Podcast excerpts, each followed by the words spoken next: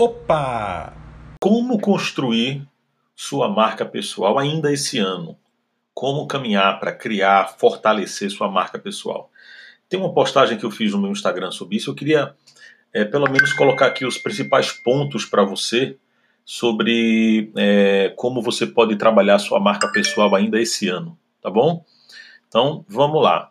Primeira coisa que você precisa fazer é entender o seu propósito qual é a sua, o seu objetivo, qual a consequência final, o que é que você quer com a sua marca pessoal, que imagem você quer passar, o que é que você quer transformar, na verdade, mais do que imagem, né? Qual o problema no mundo que você se propõe a resolver, vamos pensar assim, ou o que é aquilo pelo qual você acorda todos os dias desejando fazer hoje, agora, com todas as suas forças, esse é o seu propósito, aquilo que te move, que vem de dentro para fora e que é alimentado de fora para dentro também. Então, esse é o primeiro ponto. Depois disso, em segundo lugar, você precisa definir o seu nicho.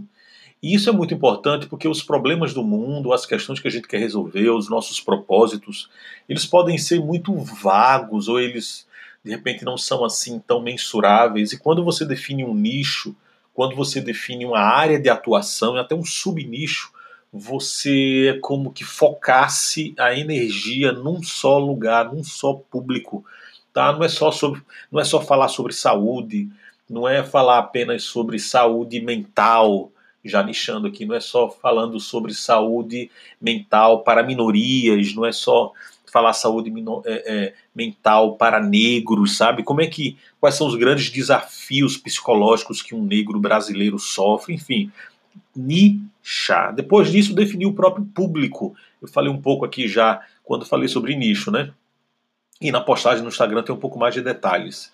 Mas definir o público é uma das coisas mais importantes que você pode fazer, porque entendendo a pessoa que você quer criar o seu conteúdo e atingir e criar uma comunidade com ele, vai fazer com que você saiba quais são, saiba quais são suas dores, os seus desejos, o que ele quer, o que ele não quer, que horas acorda, o que é que faz, se corre, se não corre, se escuta mais do que vê, se lê mais do que escuta, enfim, conhecer o seu público e deixar de fora todos os outros públicos que não são esses definidos. É uma tarefa difícil, a sua cabeça vai bugar, vai achar que você tem que falar para todo mundo, mas não.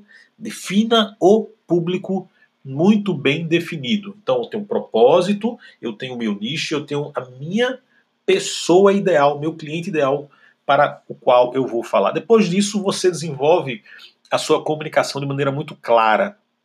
Você sendo você. Você não precisa e não pode deixar de ser você para se comunicar com esse público ideal dentro desse nicho para você cumprir o seu propósito.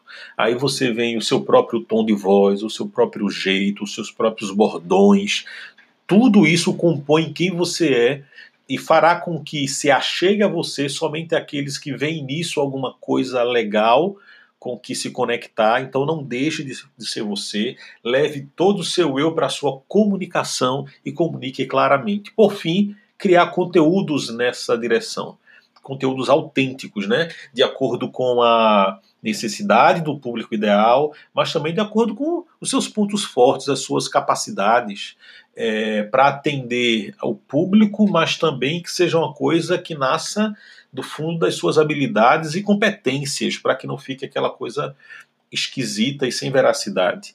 Então, é, ainda esse ano, aconselho muito você refletir sobre isso. Qual o seu propósito? Será que não dá para compartilhar sobre isso?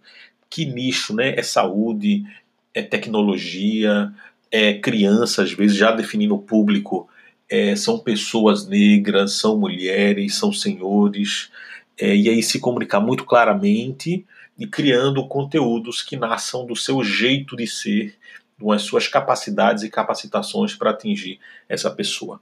Eu creio que assim, e eu explico melhor no post lá no Instagram, está linkado aqui nesse podcast, você vai é, construir ou fortalecer a sua imagem, a sua marca pessoal.